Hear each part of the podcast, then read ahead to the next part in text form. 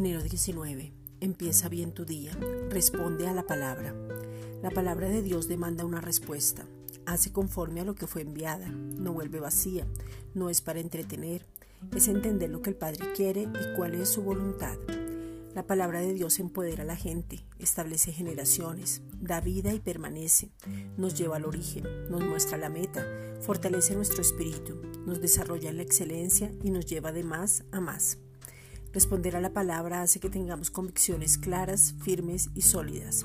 Nos afirma una y otra vez que la palabra es Cristo mismo y que no existe ninguna otra expectativa porque en Él está la plenitud y su amor permitió esa entrega total y sin medida teniendo esa plena confianza, ese gozo inefable, que es el gozo permanente y la seguridad para poder estar firmes en la verdadera libertad.